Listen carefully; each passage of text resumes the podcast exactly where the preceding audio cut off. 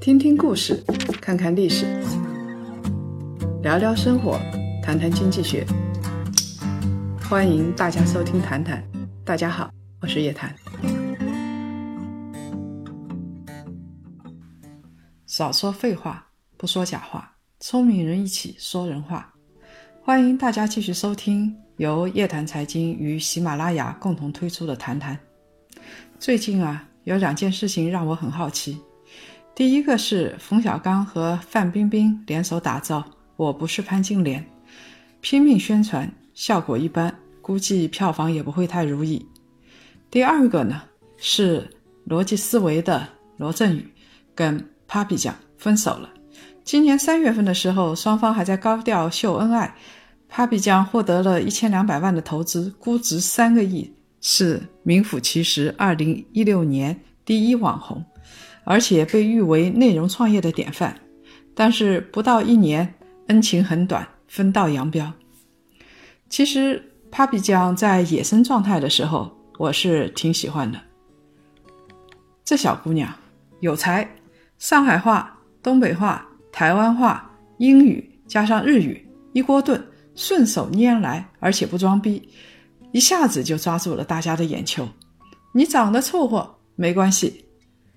你不是美拍，没戴美瞳没关系，我们要的就是这个魂不吝、野生的调调。后来的结果大家都知道了，被家养了，视频还进了小黑屋关了两天。结果出来之后，不知道他想通了呢，还是怎么回事？节目内容噌的一下子就变得特别文雅，变得特别高大上。我与其看你，我还不如去看秒拍，去上陌陌。所以呢，很悲惨。从五月份开始啊，Papi 酱视频点播率缩水了百分之九十，公号上打赏的人从两千家下跌到十一月份不足五百人。这吃瓜群众有意见，他们不买单了，这急死了投资者。本来啊，保持稳定的内容就不是一件很容易的事情。你就是节目一直做得很好，大家还有审美疲劳呢。我一直追着一部美剧看，CSI，就是犯罪现场调查。这么好的电视剧，每一集都有案件，而且环环相扣，算是良心出品了。拍了十五季，因为订购的人少，还停播了呢。Papi 酱自己就把自己的内容给阉割了。Papi 酱这样子是因为他被家养的结果，他关小黑屋的结果。哎，吃瓜群众们，这还真的跟广电没有太大的关系。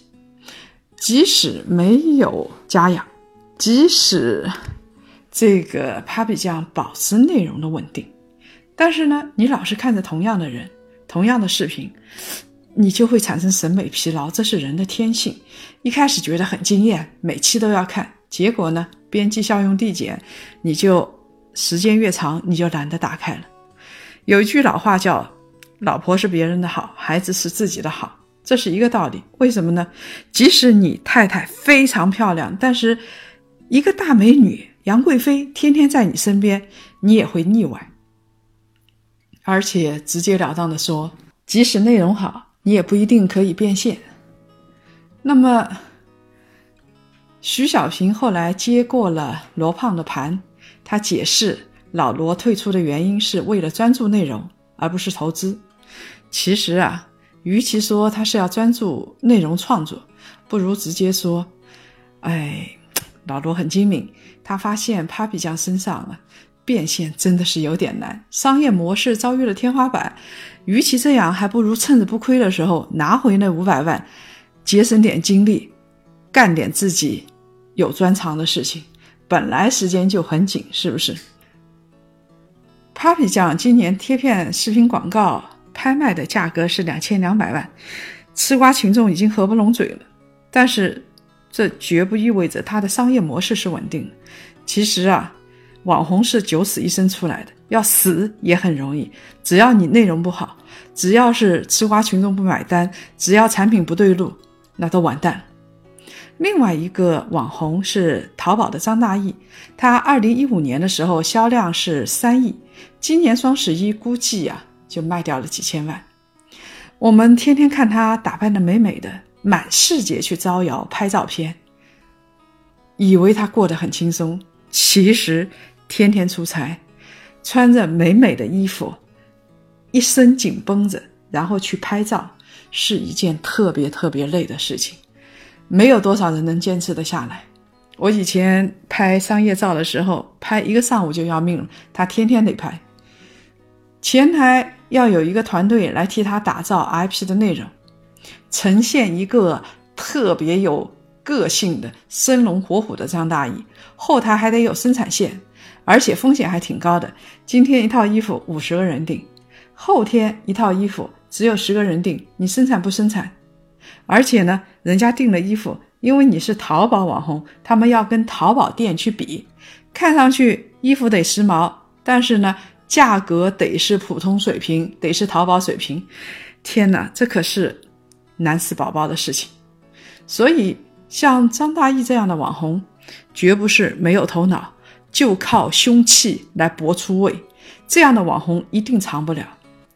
他是前台有包装，后台有商业团队。自己还肯吃苦，而且有天分，他能找到时尚点在哪里，都不容易啊！长期红的人，没有背景的人，一定有自己的理由，能吃别人吃不了的苦。除非你是含着金汤匙出生的，否则你想长期红，一定得付出常人不肯付出的代价。接下来就是一个最后的问题了。我们刚才说了两个网红，其实范冰冰也是一个网红。那么她红了那么久，为什么这一次为她的电影买单的死忠粉不多呢？我不是潘金莲，冯小刚跟范冰冰都是大 IP，以前让脑残粉买单套现很容易，但是现在好像不太灵了。关键在哪里？关键是范冰冰自己。扬短避长了。每个 IP 它的精神内涵是不一样的。冯小刚现在主打是精神层面，北京老炮；范冰冰主一直是艳压群芳，主打的是美。粉丝对于自己的脑残的呃明星有一个口号：你来负责美，我们来买单。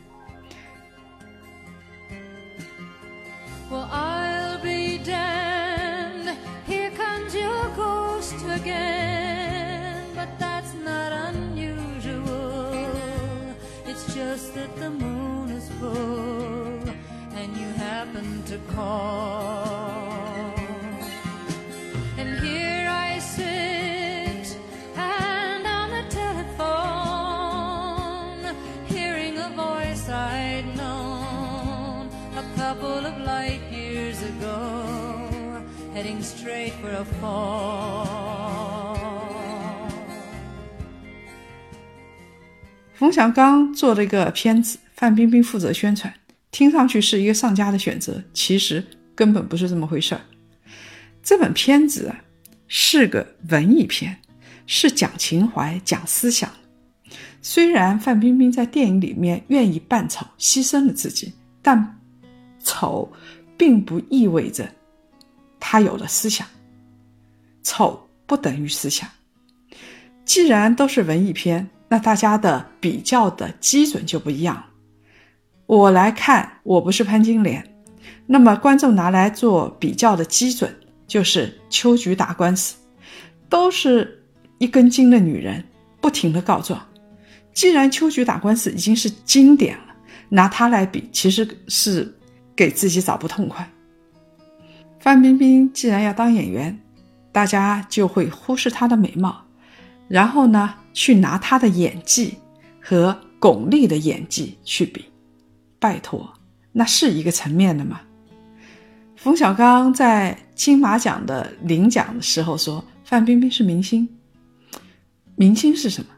明星就是出过绯闻，能闹得满城风雨，穿上几套时装可以艳压几亿个普通人，不断的刷脸、刷脸、刷脸，不断的称爷，他让自己的艳丽的外貌跟自己的范爷之间的称呼形成了一个奇妙的对撞，形成了一个特大号的 IP。其实范冰冰的天才是在红毯上，她在红毯上做的很好，她的时尚感很好，那个龙袍是让人亮瞎了眼。很可惜，她非要让自己当演员，他一当演员就很露怯，原因很简单，因为老天爷没有赏饭吃。有时候演技有一些天性的、天生的才能在里边，就像京剧大师张君秋，他有一条好嗓子，他那个嗓子就是老天爷赏饭吃。其实当一个大 IP 没什么丢脸，这就跟一个演员一样，需要付出别人难以想象的辛苦，起早贪黑，天天飞，在什么时候出现在众人眼前的时候。都得美美的，让人眼前一亮，精神状态倍儿棒啊！我这个普北方话不知道说的怎么样啊？一天工作十六个小时还美个头啊！但是观众才不在乎你工作了多长时间，你睡了多少小时，他们看你的嘴巴，看你的鼻子，看你的腿型，然后仔细的观察眼角是不是有皱纹。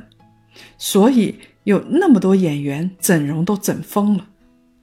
从本质上来说，你只要是进行一个大的整容，你要做的就不是演员，而是一个网红或者是一个 IP。为什么呢？因为你只要大整容，脸部的表情就会僵硬，它其实是不适合大屏幕的。所以整容的后果一定是好的后果，是变成明星，他不可能变成演员。所以你就别往演员的道路上狂奔了，好好的从事扮美。这份有前景的职业就得了，为什么非要往自己天生并不那么擅长的地方去扎呢？这其实也是较劲，是轴的表现。同样是网红，各个网红的分工是不一样的。Papi 酱靠内容，张大奕靠商业团队运作，范冰冰靠扮美。我相信，如果范冰冰推出一件定制款的话，粉丝肯定会买爆。但是他逼着粉丝，呃，去为他的电影买单，而且这个电影还是，呃，一个比较让人昏昏欲睡的文艺片，这就有点错位了。因为他的粉丝群体本来就不是要看特别高大上的文艺片的群体。好了，这期节目就到这儿，别忘了互动，搜索微信号英文夜谈 family 一。加入夜谈财经大家庭，给我们留言，成为粉丝群中的干部，参与我们组织的线上和线下的活动。上期话题被选中的朋友呢，请告诉我们您的联系方式，我们会寄出一份小礼物。继续来分享上一期听众朋友的留言和评论。有一个叫静静的朋友，他说：“多谈恋爱，知道自己要什么，然后你再结婚。”可以避免更多的出轨悲剧。现在的婚姻制度很可能不适合现代人的生活方式，但是既然是契约，就该有年限。我们设想一下，你领了结婚证 N 年，然后再加上续约，婚姻实行合同制，我看行。哎，您静静老师，您很有想法啊，我看也行。不知道，呃，不知道大家觉得行不行？另外一个叫做陶西西的朋友，他说：“当我们探究出轨的合理性，需要明确两点：第一，导致出轨的具体情境和当事人所处的环境；第二是当事人的心理活动。但是对于一个陌生人来说，我们不可能去探究他的心理活动。世间的恩怨太多太复杂。”试图归纳出一条人性的戒律，然后呢，来劝勉自己，来规范他人，其实是未必有效的。谁知道接下来会发生什么？谁知道世界上会发生什么事情？谁知道下一个情境我们是在哪里？你说的是对的，所以尽量让自己啊远离诱惑，不要去考验自己的人性，人性不值得考验。如果各位想了解更多财经经济类资讯，请搜索拼音谈财经，或者关注公众号夜谈财经。下周五晚上五点同一时间，老地方，我们不见不散。